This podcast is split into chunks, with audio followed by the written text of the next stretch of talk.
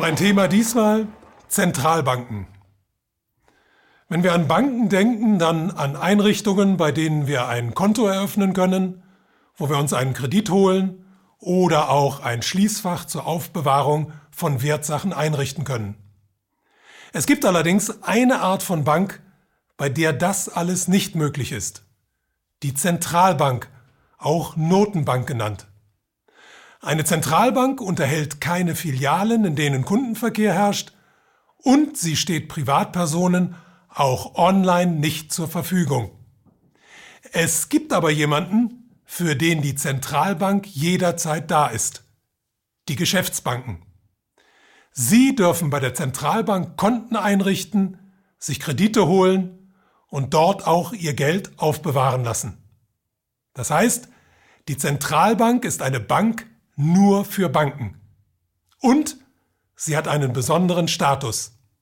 Sie genießt nämlich zwei Rechte, die den Geschäftsbanken vorenthalten sind. Sie darf unbegrenzt aus dem Nichts heraus neues Geld schöpfen und ins System einspeisen und sie darf den Leitzins, also den Zinssatz, zu dem sie dieses Geld an die Geschäftsbanken verleiht, festlegen. Die Zentralbank steht also über den Banken und hat aufgrund ihrer Privilegien eine Art Steuerungsfunktion für die Geldwirtschaft. Da es sich heute bei den meisten Zentralbanken um staatliche Einrichtungen handelt, glauben viele Menschen, dass es sich bei ihnen um eine Art Kontrollinstanz handelt, mit der das Bankgewerbe vom Staat reguliert und beaufsichtigt wird.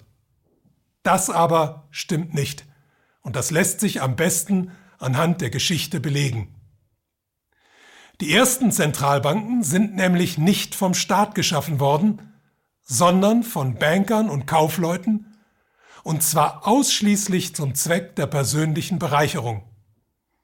Dabei wurde allerdings in allen Fällen eine Art Abkommen zwischen ihnen und der Politik geschlossen. Die Bank of England zum Beispiel wurde 1694 von vermögenden Kaufleuten gegründet, die dem König einen Kredit zur Kriegsführung gewährt haben. Auch die schwedische und die französische Zentralbank sind auf ähnliche Weise durch Kreditvergabe zur Kriegsführung entstanden. Die amerikanische Zentralbank Federal Reserve wurde 1913 von den damals reichsten Bankern der Wall Street in geheimer Zusammenarbeit mit einigen wenigen hochrangigen Politikern gegründet. Die Zentralbanken gehen also in ihren historischen Anfängen auf ein Zusammenspiel von Bankern und Regierungen zurück. Profitiert haben davon beide. Die Banker haben das Recht zur Geldschöpfung erhalten, die Regierungen haben sich im Gegenzug eine Geldquelle geschaffen, aus der sie sich jederzeit bedienen können. Das klingt jetzt so, als hätten wir es hier mit zwei gleichberechtigten Partnern zu tun. Aber das stimmt nicht ganz.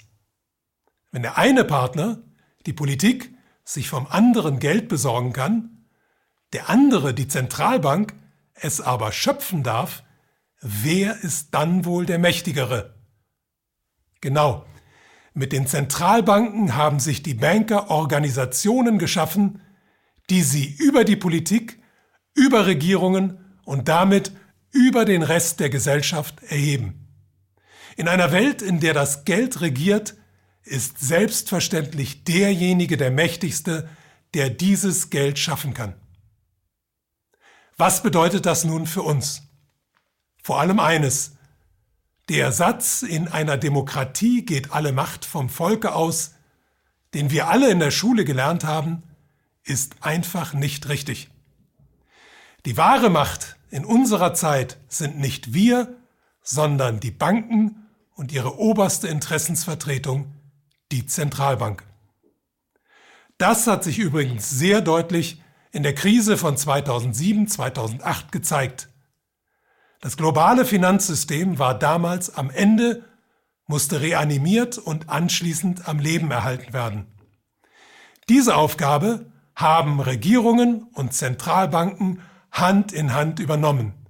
Die Regierungen haben diverse Großbanken mit Steuergeldern vor dem Bankrott gerettet und die Zentralbanken haben anschließend das Geld geschöpft, mit dem die in den Haushalten entstandenen Löcher gestopft wurden. Da das aber nicht ausgereicht hat, sind die Zentralbanken noch weitergegangen und haben Dinge getan, die sie früher niemals getan hätten. Um bankrotte Staaten am Leben zu erhalten, haben sie deren Staatsanleihen gekauft. Um maroden Unternehmen unter die Arme zu greifen, haben sie deren faule Kredite und toxische Papiere übernommen. Außerdem haben sie ihnen Anleihen, Aktien und sogar Verbriefungen abgekauft, also genau die Finanzinstrumente, die das System 2008 an den Rand des Zusammenbruchs gebracht haben. Auf diese Weise sind die Zentralbanken nicht nur zur wichtigsten Stütze des Systems geworden, sondern vor allem zu seinen größten Manipulateuren.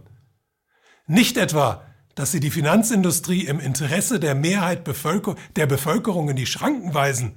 Nein, sie tun alles, um das bestehende System so lange wie möglich am Leben zu erhalten, mit der Folge, dass eine winzige Minderheit den eigenen Reichtum auch weiterhin fast ungehemmt vermehren kann. Die Zeit ist reif für ein demokratisches Geldsystem.